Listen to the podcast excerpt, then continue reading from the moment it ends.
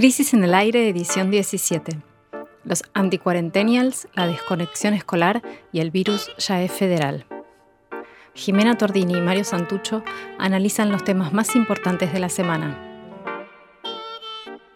Hoy, en el primer bloque, la oposición gana la calle. ¿Se bolsonariza Cambiemos? En el segundo, las clases no vuelven y la disputa por el derecho a la conexión. Conversamos con Javier Noguera, intendente de Tafí Viejo, sobre pandemia y política en Tucumán.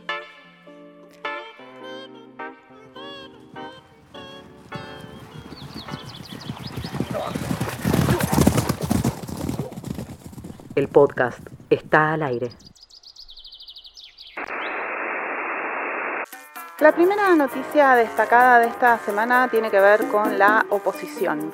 El lunes 17 de agosto tuvo lugar una movilización muy importante en diferentes puntos del país, con centro en el obelisco de la Ciudad de Buenos Aires.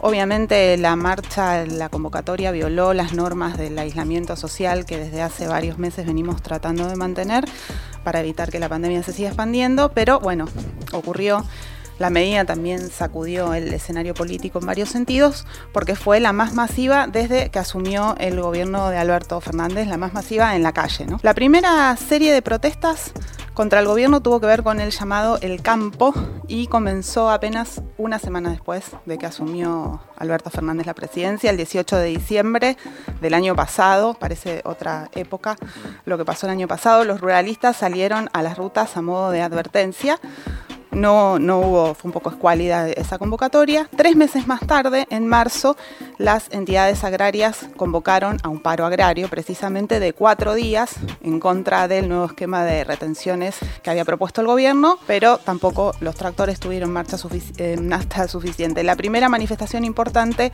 no tuvo que ver con el campo, sino con la supuesta amenaza de una salida de presas, de presas y presos de la cárcel al comienzo de la cuarentena. Esa fue una protesta muy fuerte, fue un cacerolazo el 30 de abril, que, eh, bueno, como, como decía antes, no, no es que fue una movilización en la calle, pero fue una, una protesta que se hizo sentir. Bueno, la pólvora finalmente sí se encendió el 20 de junio, el Día de la Bandera, esta vez en rechazo a la, al anuncio de la estatización, expropiación de Vicentín. Y eh, frente a esa protesta, el gobierno retrocedió. Sí, a, partir de aquí, Jimmy, comienza una segunda serie de protestas, diría yo, en esta breve y apurada cronología para tratar de, entender cómo llegamos hasta acá y cuál es la fuerza ¿no? de, esta protesta, de, este tipo de protestas tan, tan fuertes ¿no? contra el gobierno que está tratando de, de gestionar una pandemia complicada. Digamos. La segunda serie de protestas ya no tienen que ver tanto con el, con el campo, ¿no? y empiezan a tener más que ver con cómo enfrentar la cuarentena. Como vos decías, estuvo el cacerolazo del 30 de abril, que fue el primer aviso en ese sentido. Pero yo diría que estos sectores envalentonados con el resultado del, 20J, ¿no? del 20 de junio, lo que comentabas antes, eh, que tuvo su fuerza en la cuestión de Vicentín, eh, estos estrategas, los estrategas que, organizan estas movilizaciones, eligieron el próximo día patria, patrio, que fue el 9 de julio. ¿no? Le van, les va la patria. Ahí, exactamente. Están buscando fechas patrias permanentemente para, para sus contagiosas demostraciones de fuerza.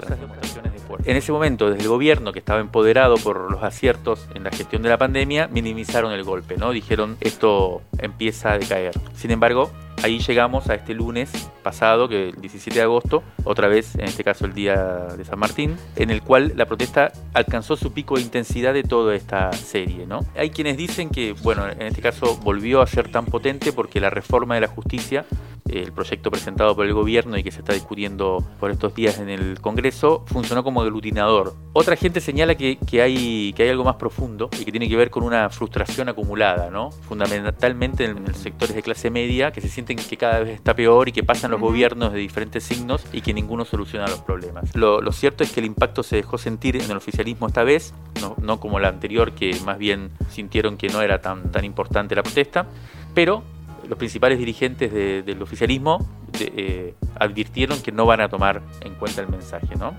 Primero Alberto Fernández, el presidente, el día después dijo no nos van a doblegar los que gritan.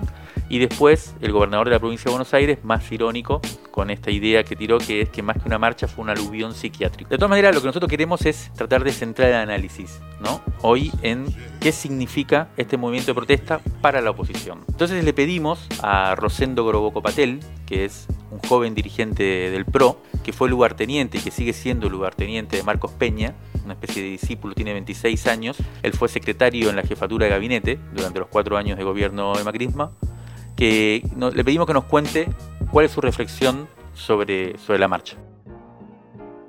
Creo que de la marcha del lunes se pueden hacer varias lecturas, ¿no? Eh, por un lado, creo que es la expresión clara de una parte de la sociedad relevante de cansancio, de cansancio con el aislamiento, con el confinamiento y con la cuarentena, y sobre todo de cansancio con el uso político de la misma. Creo que este enojo también se, cristaliza como, como, en, la agregación de una, serie de atropellos a instituciones que, que las personas que se movilizan entienden, como el avance contra la justicia de, Alberto Fernández, el, tema de Vicentín. Creo que esta marcha, también por otro lado, es una marcha muy distinta al pasado, como un primer punto. Creo que las marchas del 2013 o antes eran marchas con un tono de mayor reacción anti-kirchnerista y creo que después del gobierno de Cambiemos 2015-2019 y después de la campaña de Juntos por el Cambio 2019, la segunda, estoy hablando de la campaña para las elecciones generales, la marcha del sí se puede, es por lo menos la cristalización de un sujeto político, ¿no? Es la representación de un votante en su mayoría identificado con Juntos por el Cambio. Claramente en la marcha no, no, es, no hay solo votantes Juntos por el Cambio, hay también otras expresiones de, otras minorías intensas. Creo que por otro lado la marcha sí lo que hace es interpelar a Cambiemos e interpela la vocación o a la voluntad de Cambiemos de representar. En un contexto donde Juntos por el Cambio se está reorganizando, es sorprendente la unidad que ha logrado el espacio y obviamente con diferencias naturales que emergen con mayor claridad después de mucho tiempo de un liderazgo ordenador como era el, liderazgo de Macri y también el, ordenamiento del verticalismo que da una, presidencia, digamos, la moderación del poder. Creo que el desafío de Juntos por el Cambio hoy es, eh, para volver al poder, ¿no? es eh, el de tener esta vocación de ser mayoría, no representar a facciones, eh, sino representar a, mayorías, agregar. Diría que, es eh, la manera de volver al gobierno nacional con foco es posible y tiene que ver con esto de representar a la gente que marcha, que hay un universo de gente que marcha, representar a gente que no marcha, representar a gente de distintas extracciones.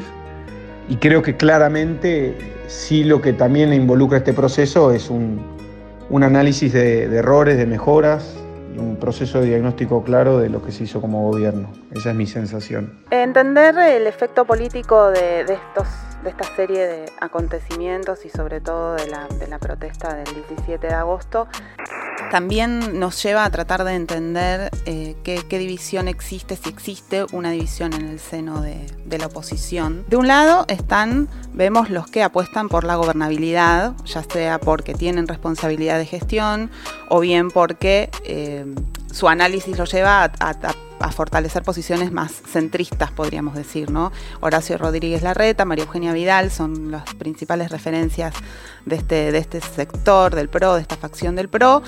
Eh, Lustó, eh, Martín Lustó y el mendocino Alfredo Cornejo por el radicalismo también están en esa parte del armado. También vemos que Elisa Carrió, para sorpresa de muchos, parece haberse moderado luego de la última movilización, acercándose a, a esta línea, con un argumento que es, bueno, si cae Alberto Fernández, viene Cristina y todo puede ser peor. Carrió es increíble, ¿no? el tipo de razonamiento un poco imprevisible normalmente. Del otro lado, de, dentro de la interna de la oposición, están quienes eh, buscan impedir que el gobierno de Fernández se estabilice, ¿no? Y proponen una manera, un, como más frontalidad, se oponen con más frontalidad a cualquier iniciativa del, oficialismo, eh, sea del tema que sea. Macri, Mauricio Macri, desde desde su exilio en Francia expresa esta posición, así como también bueno, la presidenta del PRO, Patricia Burrich. Más que exilio, vacaciones. Bueno, exilio vacacional. Por el radicalismo reapareció Ernesto Sanz con declaraciones también destituyentes directamente y lo tenemos también a Luis Brandoni agitando a las masas en la calle. Eh, este sector, este segundo sector, es el que aparece claramente favorecido por el activismo callejero. ¿no? Patricia Bullrich fue quien mejor definió la estrategia a seguir de este grupo, que fue algo así como ahora hay que recostarse sobre el núcleo duro de la derecha para consolidar la propia identidad que quedó un poco abollada. ¿no? Y como bueno, ya habrá tiempo después para ver cómo desde ahí se ganan las, las elecciones.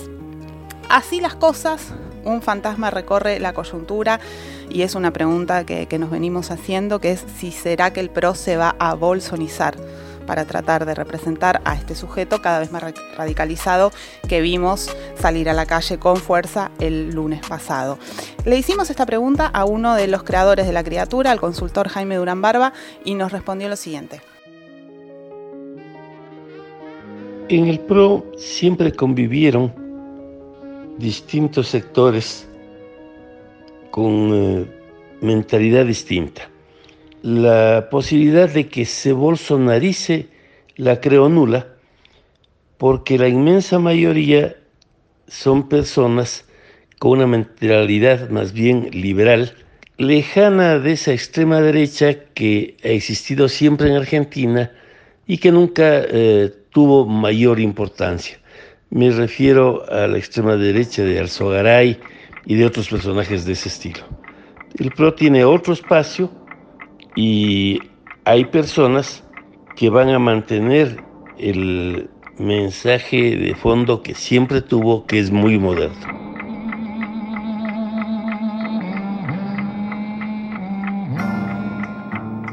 Yo creo que hay, hay algo similar en la dinámica que estamos viendo a la que se vivió en 2016 aunque por entonces, digamos, el peronismo estaba en la oposición. Porque en ese momento, primer año de gobierno del macrismo, eh, había un sector también de la oposición, en ese caso el peronismo, que ejercía una oposición frontal al gobierno. Y estaban liderados en ese momento por la expresidenta, y el mejor vocero de ese sector era Axel Kicillof. Por otro lado, estaba el espacio que se llevó a conocer con esos eh, giros de genialidad como los dadores voluntarios de gobernabilidad. Estaban en, ese, en esa facción, militaban Sergio Massa y sobre todo también los gobernadores. Ese debate de los dos primeros años de gobierno del macrismo en, en la oposición, en, en, ese momento que era el peronismo, se saldó cuando en el 2017 Cristina Kirchner le dio una paliza electoral en la provincia de Buenos Aires a Florencio Randazzo. Me parece interesante tener esta analogía porque es lo que va a suceder el año que viene, ¿no? En Cambiemos, cuando sean las elecciones de medio término y las elecciones resuelvan cuál de las dos tendencias logrará la hegemonía, salvo que eviten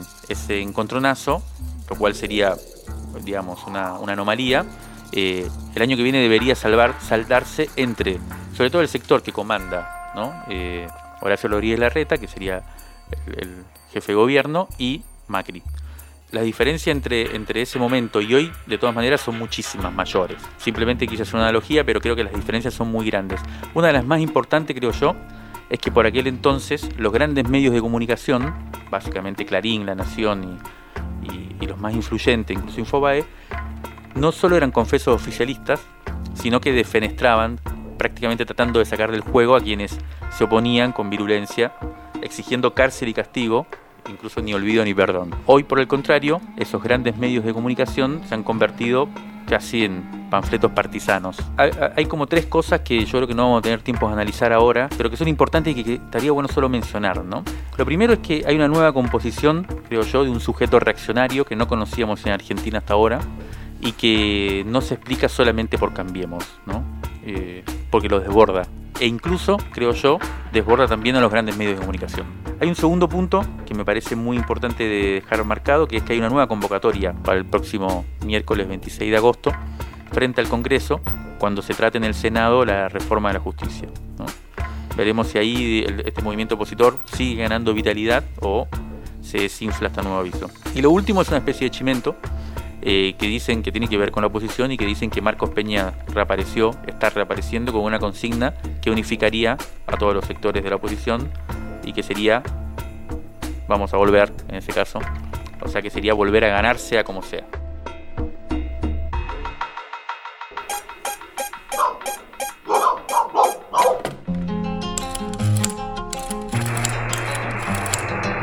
Crisis en el aire. Análisis político en movimiento. A la conversación.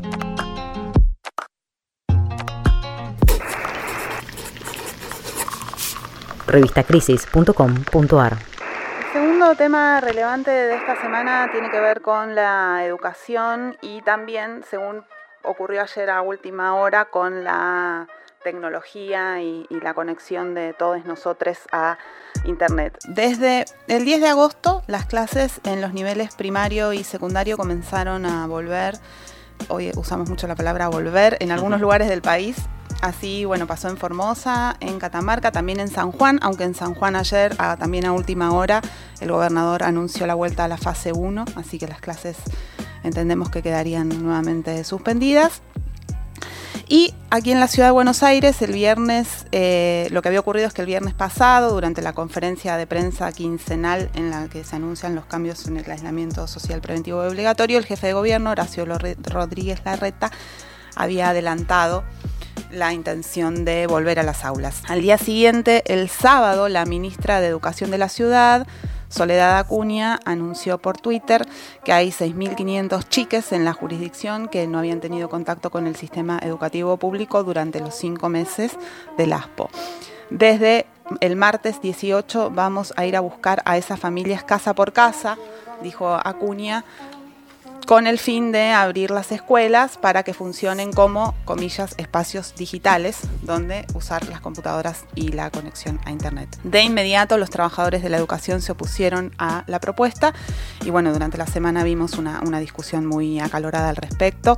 Los docentes cuestionaron desde el primer momento esta intención de, ellos dijeron, abrir cibers, básicamente porque consideran que no están dadas las condiciones sanitarias para que ir a las aulas no sea una antesala de ir al hospital tanto para alumnos como para maestras, maestros y otras personas que trabajan en el sistema educativo. Ayer a la tarde, eh, en una reunión con los sindicatos, el gobierno de la ciudad confirmó que la decisión está tomada, que esa apertura va a ocurrir a pesar de la oposición de algunos de los gremios allí presentes como UTE, ADEMIS y ADEF. Y también que estos espacios van a estar abiertos para todos, no solo para quienes habían perdido el contacto como fue el anuncio inicial. Restaría entonces la aprobación de los protocolos sanitarios por parte de las autoridades nacionales. Una cosita, Jimmy, con esto que es, un, es este es uno de los temas que motivó entre otros, eh, a parecer de, la discusión política, la renuncia de Adriana Puigros, porque aparecería el ministro de la Educación Nacional, Nicolás Trota, eh, apoyando, en cierto modo, o acompañando esta apertura de, de las escuelas por parte del gobierno de la ciudad. Las rispideces en torno a la cuestión de la escolaridad en la pandemia igual no se reducen a la ciudad de Buenos Aires, como decíamos recién, esto llegó a, al, al Ministerio de Educación de la Nación, produjo la renuncia de la viceministra. Y, y, tiene que ver con algo que, bueno, está detrás también del anuncio de ayer del presidente de que la telefonía celular y la conexión a, a, Internet van a ser, fueron declarados servicios públicos, lo que implica, entre otras cosas, que ya no se pueden aumentar las tarifas como si se tratara de cualquier mercancía y que tiene que ver con la desigualdad en el acceso a la tecnología, a los dispositivos, a la conexión a Internet, que es una cuestión prepandémica, claro está. Una observación también ahí, Jimmy, me parece un, una medida muy importante, ¿no? la de ayer tomada anoche, eh, muy importante en el sentido de que, bueno, interviene en esto que estamos hablando, eh, es bastante positiva, pero sobre todo también tiene que ver con volviendo al, al, primer bloque, digamos, del programa, eh, anuncia una agudización de los enfrentamientos entre el gobierno y, sobre todo, un medio de comunicación particular que es Clarín, que es dueño además de Telecom y de buena parte del sistema de y conectividad. De Las autoridades nacionales del Ministerio de Educación habían anunciado un plan federal de conectividad con el nombre Juan Amanso, con la promesa de repartir 300.000 computadoras antes de fin de año para hacer posible la conectividad y con esto que les chiques accedan a la educación, pero Evidentemente la cosa venía muy lenta, habían pasado las semanas, pasado los meses, la situación no estaba resuelta. El 11 de agosto la organización La Poderosa hizo un planteo muy fuerte al Ministerio de Educación de la Nación sobre la situación irresuelta de los chicos en los barrios populares del país, sin clases, sin conectividad, sin luz, la mayoría de las veces. Frente a ese panorama, La Poderosa optó por la autoorganización y armó la campaña hashtag contagia conectividad. Hablamos con Nelson, San, Nelson, Santa Cruz, vecino de la Villa 2124, integrante de La Poderosa, sobre esta iniciativa y sobre la propuesta del gobierno de la ciudad de volver al colegio y nos dijo esto. Contagia conectividad eh, es una propuesta que nació desde el corazón de nuestros barrios, nuestras villas, de todo el país Y es importante siempre aclarar que la conectividad entendemos que no lo es todo para el aprendizaje de los pibes, pero sí en este contexto es un derecho y una herramienta fundamental para estudiar. Desde ese lugar nos plantamos y empezamos a visibilizar esta problemática desde nuestro medio de comunicación, La Garganta Poderosa, y también presentamos un proyecto ante el Ministerio de Educación de la Nación para gritar esta realidad, enfocándonos inicialmente en 100 salas como nodos digitales, de los cuales eh, ya 6 tienen avances importantes. Caminan el territorio como salas digitales eh, que se van equipando de a poco y seremos los vecinos quienes coordinemos estos espacios acompañando como promotores educativos a todos los jóvenes que necesiten este lugar, ¿no? Eh, insistimos, no se trata eh, solamente del Wi-Fi, sino formar para el uso de ciertas aplicaciones, dar apoyo escolar, dar seguridad a, a tantas y tantos que no pueden cargar el celular con crédito, o que mm, tengan cortes constantes de luz, como es mi caso en la Villa 21-24, que en una semana hemos llegado a tener hasta 33 cortes.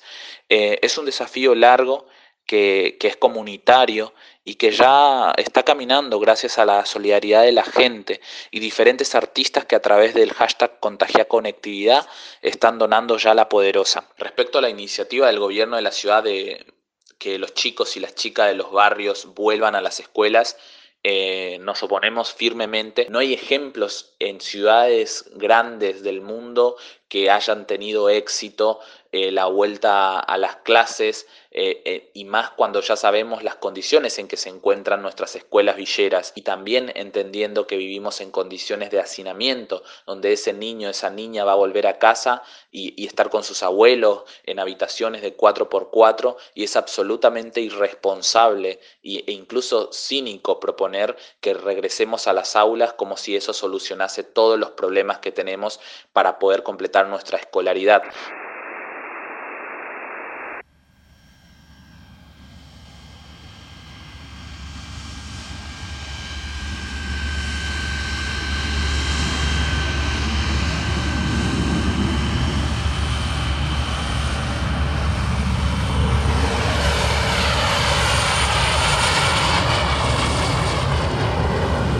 Rescate emotivo.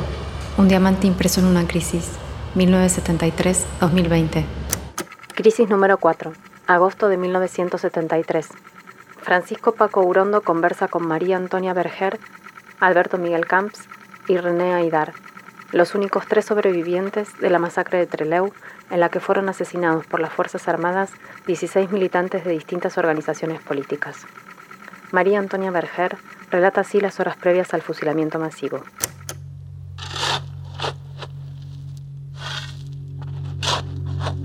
Nosotros le preguntábamos a un suboficial qué pasaba y él nos hacía la seña con el dedo como que iban a tirar. Entonces lo que supusimos era que iban a hacer un simulacro de fusilamiento. Dijimos, bueno, ahora en cualquier momento van a tirar tiros. Incluso nos decíamos, cualquier cosa, nos ponemos cuerpo a cuerpo a tierra y no nos asustemos. Ellos Incluso sacaron los candados.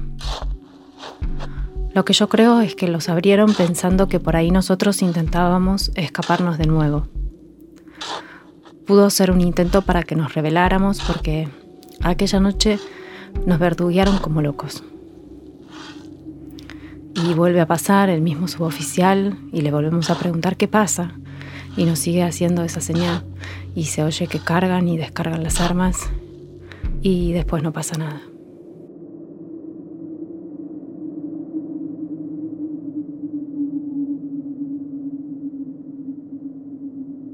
Francisco Paco Urondo nació en Santa Fe en 1930. Fue periodista, poeta y militante revolucionario. Los testimonios recogidos en esta entrevista fueron publicados luego en el libro La Patria Fusilada.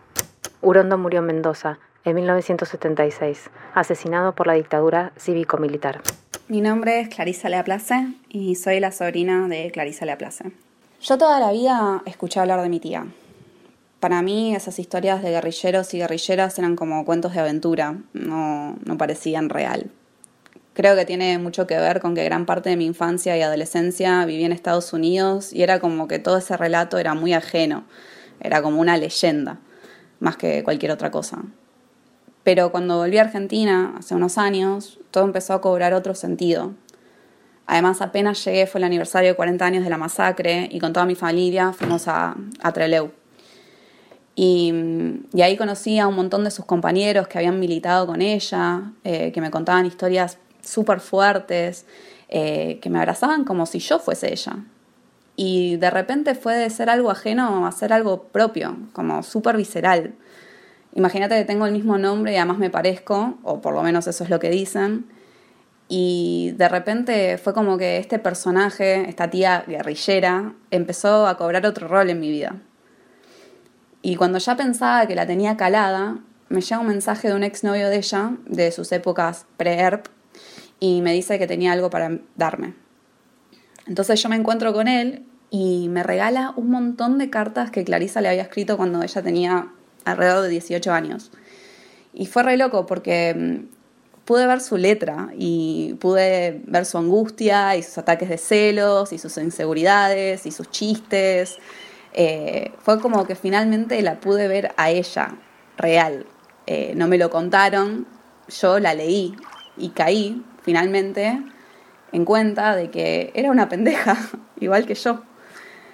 Y, fue así que mi tía fue de ser un personaje fantástico de cuentos a una heroína, como bien dicen de los que fueron fusilados entre Leu, a finalmente ser una persona, y lo que sentí por ella fue muchísima ternura. Cuando se asoma esta fecha, a veces no sé muy bien qué decir. Ni siquiera me animo a terminar de ver las cartas porque es lo único que realmente me queda de ella. O sea, nunca la conocí, aunque ahora me gusta pensar que sí. Un poquito sí.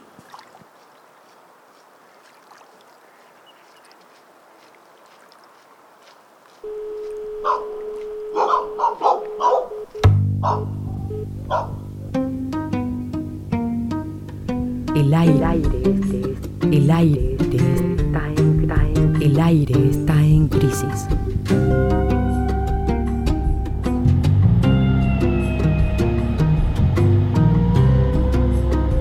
Crisis.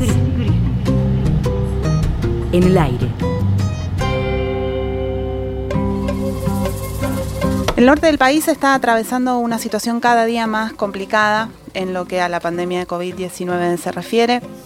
La provincia de Jujuy pasó de 667 personas enfermas el 17 de julio a 5.000 un mes después.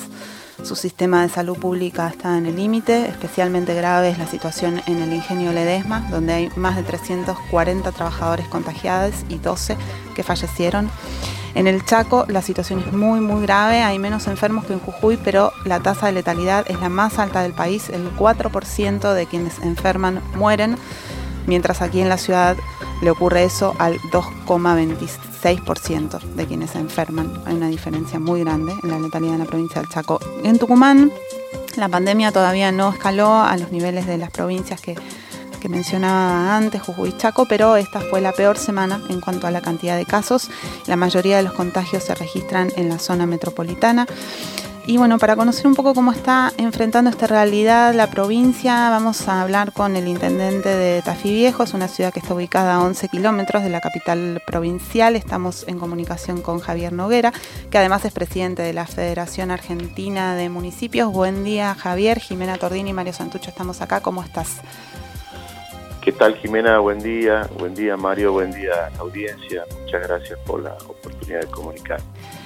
Bueno, te queríamos preguntar cómo, cómo están afrontando en la provincia la, difusión de la propagación del virus y si se espera un crecimiento en los próximos días, cómo está el sistema de salud, que, que, nos contaras desde allá cómo, cómo la están pasando. Así es, efectivamente, como bien lo mencionabas recién, en las últimas dos semanas especialmente ha comenzado a, crecer la tasa de contagio.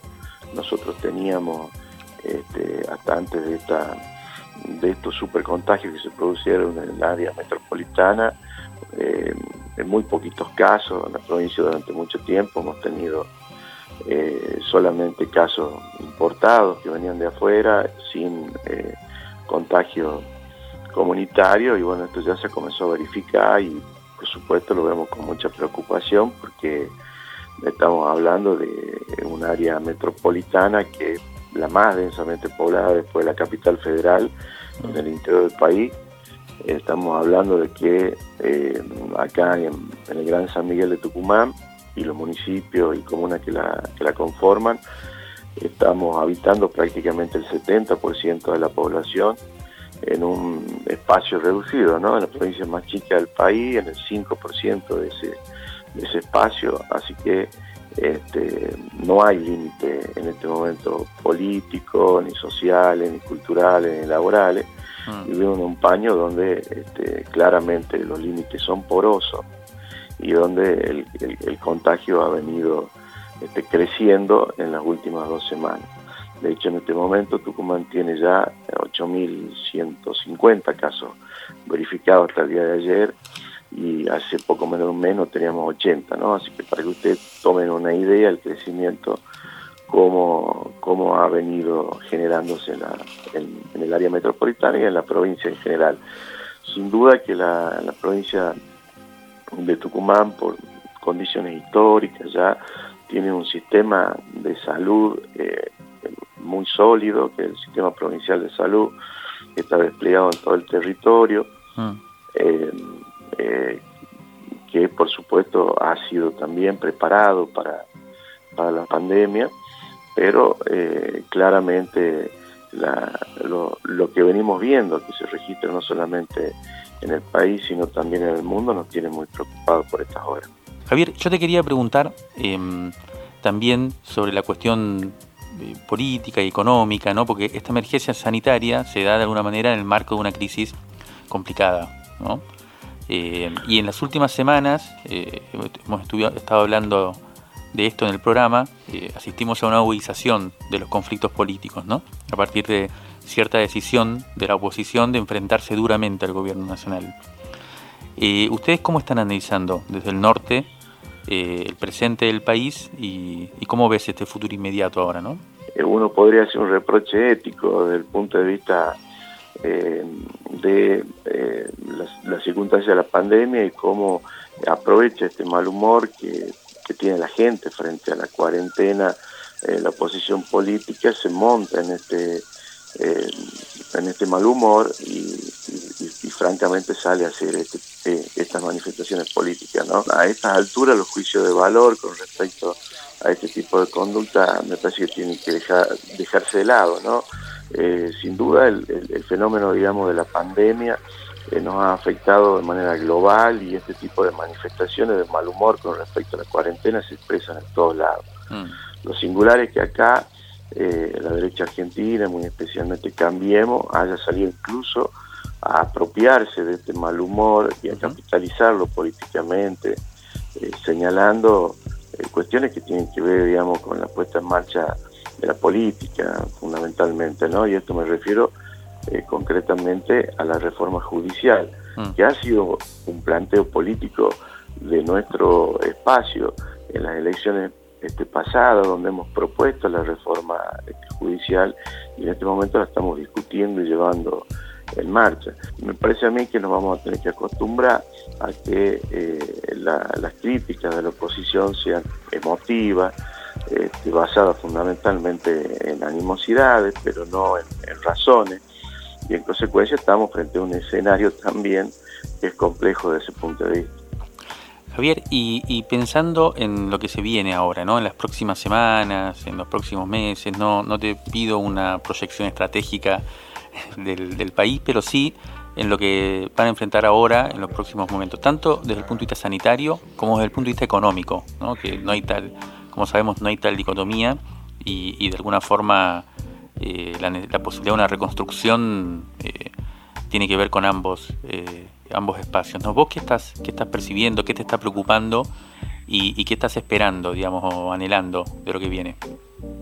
Bueno, nosotros vemos con mucho este, beneplácito la decisión, bueno, de, haber, más que la decisión de hecho concreto, de haberse resuelto la deuda con los acreedores eh, externos, especialmente en estos últimos días, y el avance formal ya sobre la definición de la deuda, que eso en términos este, prácticos, nos ordena el horizonte y nos permite proyectar hacia el futuro del desarrollo del país también. Mm. Y en ese sentido, las expectativas que nosotros tenemos del interior son, por supuesto, digamos que se vayan corrigiendo rápidamente las asimetrías que nos separan del centro, del desarrollo este, portuario.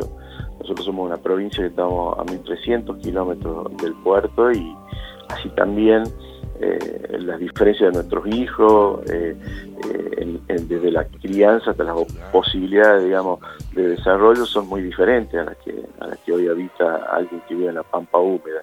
Y en consecuencia, y, necesitamos este, corregir esas asimetrías que llevan ya más de 200 años de profundización y que siguen mm. camino a profundizarse hasta acá.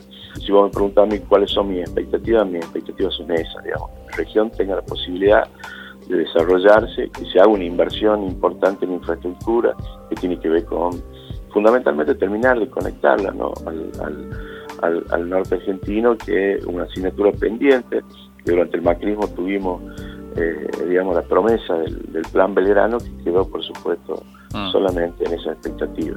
Así que esperemos que eh, este nuevo horizonte que se nos plantea a partir de haber este, arreglado la cuestión de la deuda externa nos permita proyectar un país más justo, más equilibrado desde el punto de vista de su desarrollo económico. Javier, hay una, una situación que está conmocionando un poco a la provincia o, o, algunos sectores por lo menos que tiene que ver con la denuncia de abuso contra el legislador Ricardo Bussi Ricardo Bussi es hijo del represor que gobernó la provincia durante la dictadura y luego también en los años 90 la denuncia fue además presentada por una mujer de, su propio partido, Fuerza Republicana, y pareciera, o por lo menos lo que se ve a través de los medios aquí, es que la legislatura provincial lo estaría protegiendo como si fuera un pacto, digamos, corporativo. ¿Vos qué, qué, pensás de, este episodio? Bueno, de esa misma, de esa misma impresión. Eh, me parece que eh, Ricardo Bussi forma parte de la expresión más fea que tenemos en la política este, tucumana, básicamente de la antipolítica, es una persona cuyo único mérito hasta acá eh, es haber sabido usufructuar eh, a, su beneficio el apellido de su padre. Este, no es la primera este, denuncia que tiene y la verdad es que aspiro a que rápidamente se avance no solamente en esta, en esta denuncia completamente, sino fundamentalmente que no eh, que, que, nuestra provincia, que tiene también en ese sentido una gran tradición de, este, eh, de impunidad, en el caso de su padre es un excelente ejemplo, pueda en este, como muchos muchos otros casos más, avanzar rápidamente hacia el esclarecimiento y fundamentalmente hacia justicia, ¿no? Porque es muy difícil pensar que una chica en las condiciones en las cuales ha hecho esa denuncia, la ha hecho la denuncia, digamos, sin estar verdaderamente motivada. Así que me solidarizo también con, con ella, me parece que este, claramente estamos frente a una víctima y un victimario que desde el punto de vista este, estrictamente de la justicia y también de, la política este, merece esclarecerse rápidamente.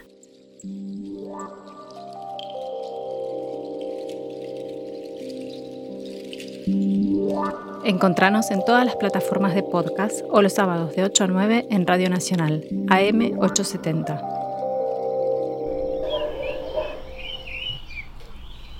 Nuestro número 43 ya está disponible. Conseguilo en revistacrisis.com.ar.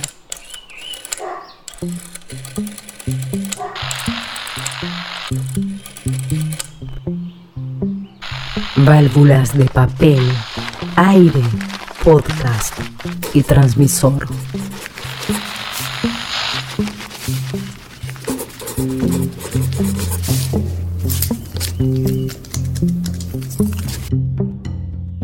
Crisis en el aire.